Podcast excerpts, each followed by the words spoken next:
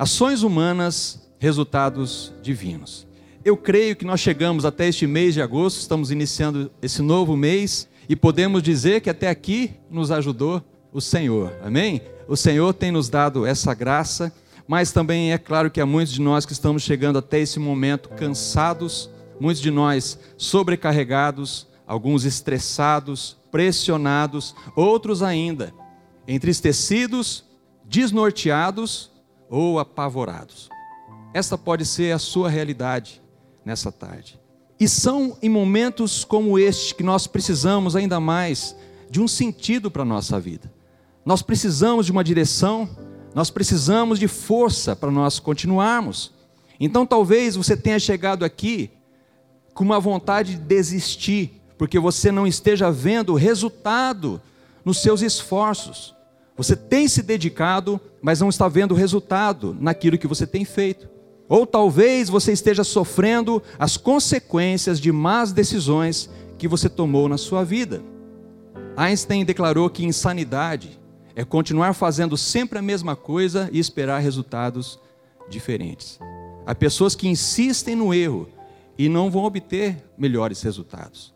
A verdade, irmãos, é que enquanto as nossas atitudes não estiverem alinhadas à vontade de Deus, o resultado das nossas ações sempre será desastroso. O final sempre é desastroso e se nós não nos arrependermos, um caminho de amargura, sofrimento e também um caminho de morte. Então, ou seja, as nossas atitudes são como sementes. O resultado será o que nós colhermos, quer seja bom ou seja mal, de acordo com as nossas escolhas, de acordo com as nossas atitudes. Então, as nossas ações, elas precisam estar em harmonia com a vontade de Deus, se nós desejamos que os resultados sejam frutos da ação de Deus e que sejam de fato positivos para nós. E se vem das mãos do Senhor, nós cremos que é o melhor para as nossas vidas. Amém? Glória a Deus. Então eu apresento para vocês nessa tarde um exemplo do Salmo 40, onde o salmista Davi, ele aponta para esta ligação com Deus. É um texto que dá exemplos para nós onde ele mostra as ações que teve e a resposta de Deus para ele. O contexto então do Salmo 40 será a base da nossa meditação nessa tarde. A primeira ação humana que obtém resultado divino, eu quero apresentar para vocês, é esta: a espera paciente motiva a atenção divina. É importante, meu irmão, minha irmã, entendermos que não é um agito impaciente que chama a atenção de Deus não é ficarmos agitados, não adianta você ficar esperneando, como uma criança birrenta em um corredor de loja, gritando e chorando, chamando a atenção de todo mundo para que os seus pais concedam a ela aquilo que ela de fato deseja. E esperar com paciência também não significa que você vai tentar fugir dos problemas ou cruzar os seus braços quando você precisa, é hora de agir. Esperar com paciência significa que você continua trabalhando, você continua agindo na direção do que você deseja, você faz a sua parte, enquanto você crê que Deus fará parte dele no tempo certo. Isto é esperar em Deus. Quando você espera com paciência em Deus, uma evidência de que Ele dá atenção a você é esta: veja essa frase, você ora enquanto espera e Ele ouve o seu clamor. Você percebe isso?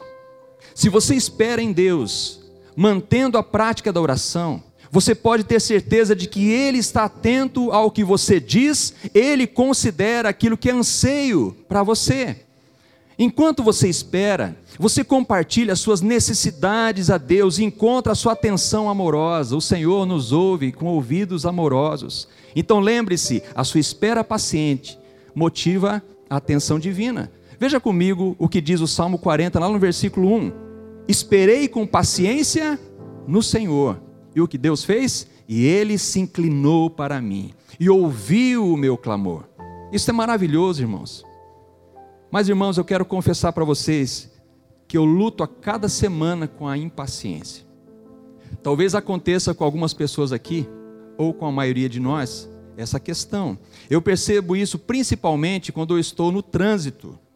Às vezes eu me pego irritado quando eu estou numa via rápida e tem um carro na minha frente, e lá é 60 por hora e o carro está 30, está 40. E tem uma vozinha: por que, que esse cidadão não vai para lá? Ele fica aqui na minha frente, eu estou com pressa. E a gente está com pressa. E a impaciência vem, não é assim que acontece mesmo? Você percebe como a gente é tentado na impaciência? A gente tentado, tentado a ficar impaciente. É claro que eu não gostei. Tem um ditado que diz: a pressa é inimiga da perfeição. Assim como, irmãos, a impaciência pode colocar a nossa vida em perigo. A impaciência ela gera um estresse, gera irritação, atropelo, além de roubar a nossa paz. Quem cede à impaciência fica a ponto de explodir. A impaciência, ela caminha junto com a ansiedade, ela tira o nosso sono, ela pode criar vícios desastrosos. Nesses tempos em que nós estamos vivendo, quanta necessidade nós temos de abrir o nosso coração com alguém. É verdade ou não? Temos necessidade de compartilhar, de expressar aquilo que nós estamos sentindo e vencermos a ansiedade. Quantos de nós? O problema é que nem sempre encontramos alguém disposto a nos ouvir. Mas com Deus não é assim, meu irmão, minha irmã. Com Deus não é assim. Então você pode buscá-lo em oração com a certeza que em qualquer horário do dia ou da noite ele estará disposto a te ouvir. E o que ele diz para você? Espere com paciência. Espere com paciência. Então preste atenção no que o salmista está dizendo. Ele esperou com paciência e clamou a Deus. Ele não ficou de braços cruzados. Ele agiu na direção de Deus. Então clamar a Deus não é sinal de desespero ou impaciência, mas é uma atitude de quem quer que ele ouça e que ele haja. Desejo por mais de Deus. Então você espera em Deus em oração. Ele ouve você atentamente. Graças a Deus por isso. Quando você espera com paciência em Deus, também, uma outra evidência que Ele dá atenção a você é esta: você confia enquanto espera e Ele cuida da sua proteção. Isso não é maravilhoso também, queridos? Amém? Esperar também significa que você pode contar com o cuidado de Deus, você pode e deve depositar nele a sua esperança. O salmista entendeu isso e experimentou a proteção de Deus. Nós precisamos nos lembrar que se o Senhor não cuidar dos nossos dias, eu e você estamos perdidos. Então, mesmo que você esteja convivendo com o desequilíbrio dos dias, as pressões das circunstâncias, Deus sabe como colocar você em um lugar seguro, em um lugar protegido. Veja o verso 2 o que diz, irmãos: Tirou-me de um lago horrível, de um charco de lodo, firmou os meus passos. Firmou os meus passos. Você pode perceber que o salmista reconhece que valeu a pena esperar em Deus. A situação que você está vivendo hoje está difícil? Você se sente em um lago terrível, como disse o salmista? Em um atoleiro de lama? Você não consegue sair do lugar? Você está sentindo sem forças para prosseguir? Parece que tudo está perdido? Pode ser que alguém tenha causado isto. Veio a mágoa por causa de uma ofensa que você sofreu e você se sente preso a um sentimento de revolta, a um sentimento de raiva, falta de perdão mesmo com motivos para você se sentir assim, você percebe que isso se tornou uma armadilha para você. E você não consegue prosseguir, um atoleiro na sua vida. Deus tem resposta para o que você está sentindo. Ele diz: espere com paciência e receba a proteção de Deus. Ele tem um lugar seguro para você. Amém, queridos? Então você espera nele, ele protege você. E por fim, quando você espera com paciência em Deus, existe ainda uma outra evidência que Ele dá atenção a você. Você espera e Ele te dá uma voz de gratidão. Ele te dá uma voz de gratidão. Você espera, Deus ouve e protege você. E Deus coloca em seus lábios uma nova canção. Você se pega como alguém que está transbordando, você quer cantar, você quer contar para as pessoas: olha o que Deus está fazendo na minha vida. Quem provoca isso é Deus, quando você espera com paciência nele, quando você confia nele, quando você percebe que de fato ele, tem, ele está dando atenção a você, que ele se importa com você. Olha só o verso 3, vamos ler juntos esse verso. Olha só. E pôs um novo cântico na minha boca, um hino ao nosso Deus. Muitos o verão e temerão e confiarão no Senhor. Muitos, imagine isso acontecendo na sua casa. As pessoas vendo que você é uma pessoa que está cantando, está declarando, está proclamando a sua gratidão a Deus. As pessoas que vão crer através da sua gratidão.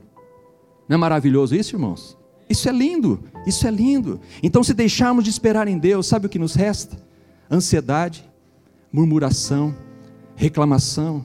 Aquele que reclama o faz porque acredita na mentira que clamar a Deus não adianta, que não vale a pena orar ao Senhor, não vale a pena esperar em Deus.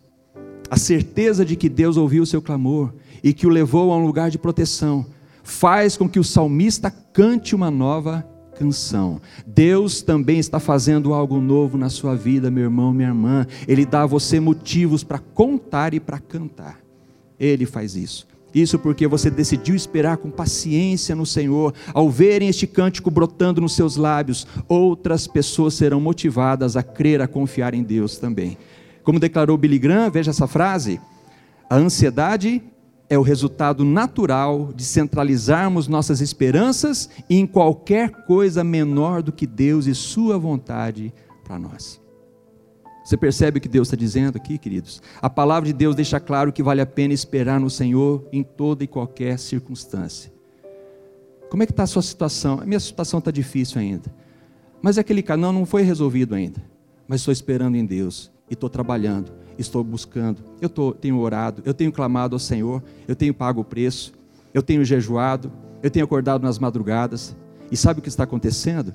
Mesmo quando a circunstância ainda não mudou no meu exterior, dentro de mim está brotando um cântico novo. Eu estou sendo grato a Deus, porque eu creio que Deus tem me sustentado, Deus tem me trazido até aqui, eu tenho confiado nele. Vale a pena esperar no Senhor. Vamos todos juntos? Vale a pena esperar no Senhor. A sua espera paciente motiva a atenção divina. Em segundo lugar, meu irmão, minha irmã, a segunda ação humana que oferece resultados divinos é esta: a firme confiança promove a bênção divina.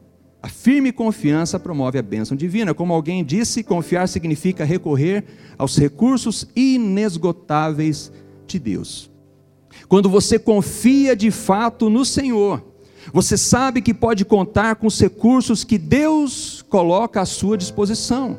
Então você semeia confiança em Deus e colhe bênçãos para a sua vida. Preste atenção neste pensamento agora. Todos os gigantes de Deus foram homens fracos que fizeram grandes coisas por confiar que Deus estava com eles. Ah, eu me sinto tão pequeno. Eu me sinto tão inferiorizado. Eu acho que eu não sou nada mesmo. Não sou nada mesmo. A confiança que você tem a sua fé depositada é o princípio da sua bênção, quando você crê de fato no Senhor. É confiando em Deus que você experimenta em sua vida as grandes bênçãos que Ele tem para você. Então nós conhecemos uma pessoa que confia em Deus pela sua entrega, pela maneira como entrega a sua vida, entrega os seus planos, entrega a sua vida, os seus sonhos. Aquele que não confia em Deus ou crê nele parcialmente perde muito do que Deus teria para oferecer. A confiança firme é uma ação humana que promove resultados divinos. E resultados são resultados de bênção. A firme confiança promove isso. Quando você mantém firme sua confiança em Deus, veja como Ele te abençoa. Você confia, Ele muda o seu estado. Você confia, Ele muda o seu estado. Ele muda quem você é, Ele muda a sua circunstância. Enquanto você, enquanto você confia em Deus, não são somente as coisas à sua volta que mudam, você muda também, você também é transformado. O salmista chama de bem-aventurado ou feliz ou abençoado. A sua confiança em Deus conduz você de um estado de derrota e perdição para um estado de bênção, conforme nós vemos no versículo 4. Bem-aventurado o homem que põe no Senhor a sua confiança e que não respeita os soberbos, nem os que se desviam para a mentira. Então, meu irmão, minha irmã, a partir do momento que nós passamos a confiar em Deus, a soberba e a mentira perdem o espaço nas nossas vidas. Você então passa a rejeitar tudo que não vem de Deus, porque você sabe que há muito mais do que Deus possa fazer para você, por você, do que qualquer coisa que o mundo possa te oferecer. Então, quando você confia em Deus, você permite que Ele trabalhe a seu favor. Lembre-se, eu mantenho a minha esperança em Deus, eu continuo esperando no Senhor, e isso revela a minha confiança nele. Eu não fico aceitando os atalhos, eu fico, eu rejeito as ofertas que o mundo possa me dar e que possam me afastar dele. A confiança em Deus faz isso. A confiança em Deus, ela é uma porta de entrada para que ele mude o seu estado. Eu pergunto para você, como anda a sua confiança em Deus? Você tem uma confiança plena no Senhor ou uma confiança parcial? Ou você não tem confiado em Deus? Como tem sido a sua atitude?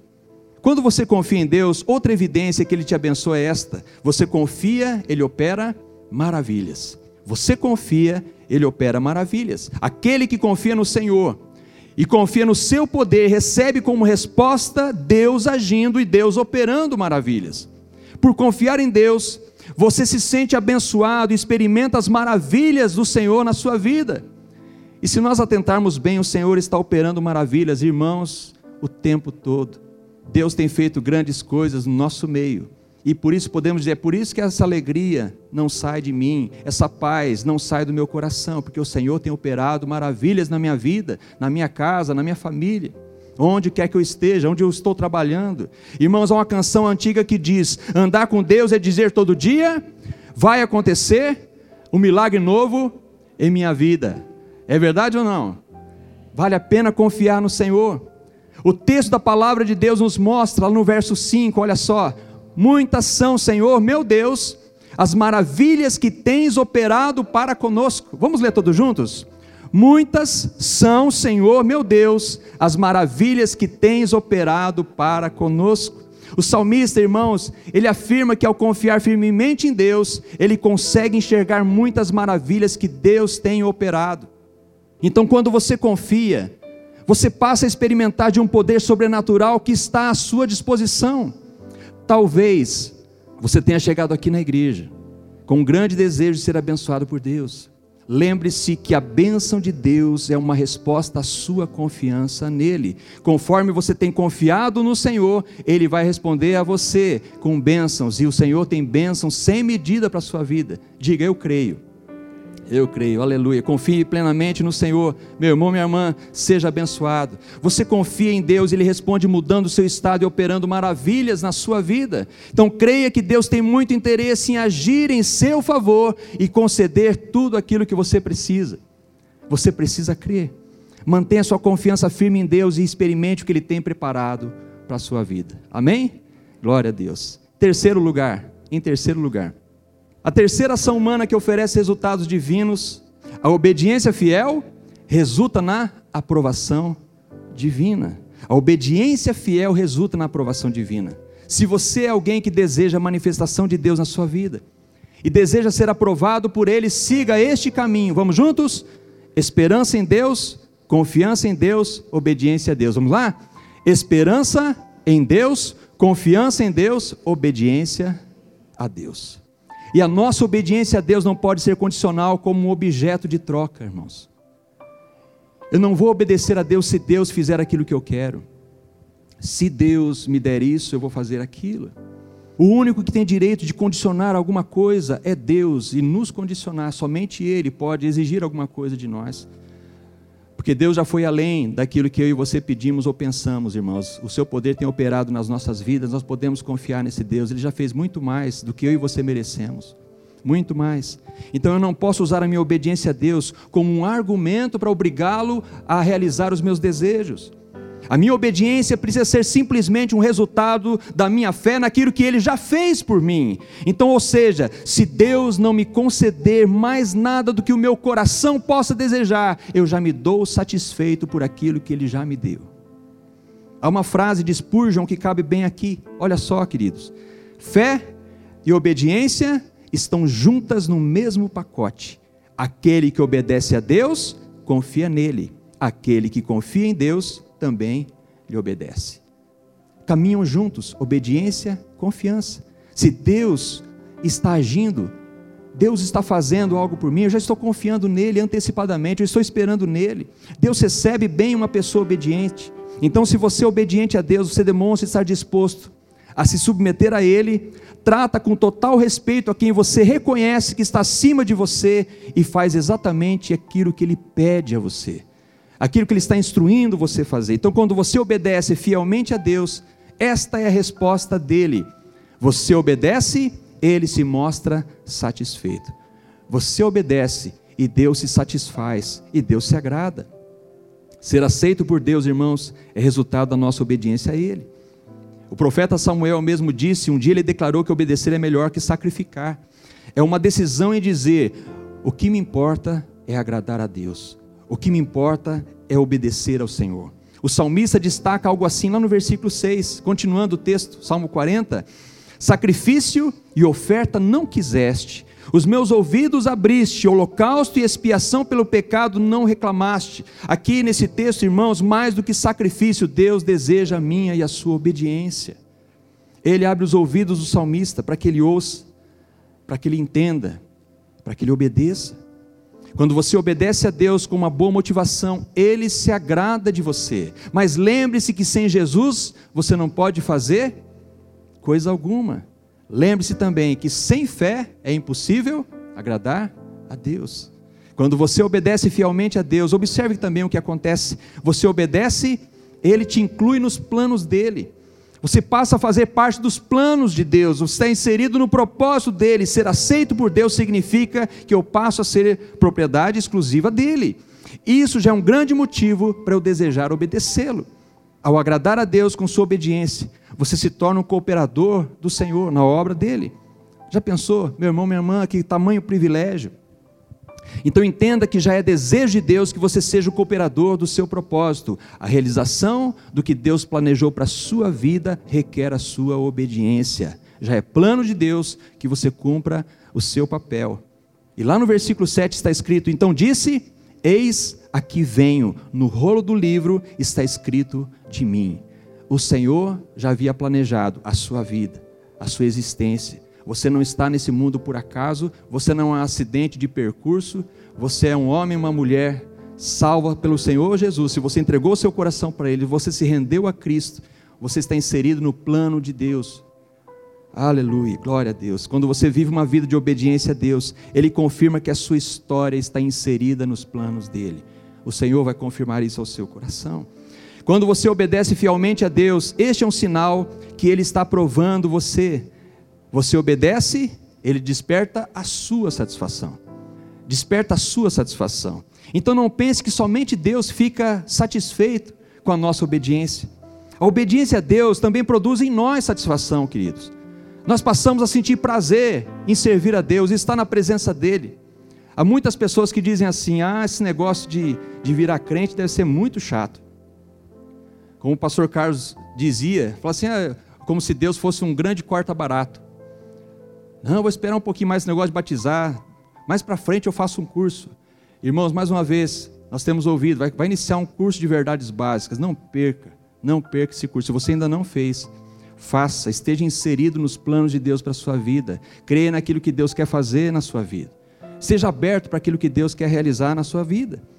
Então há planos de Deus para você, mas você precisa obedecer a Ele. E obedecer a, a Ele, primeiramente, precisa ser sim, Senhor. Onde o Senhor quer que eu esteja? O que o Senhor quer que eu aprenda?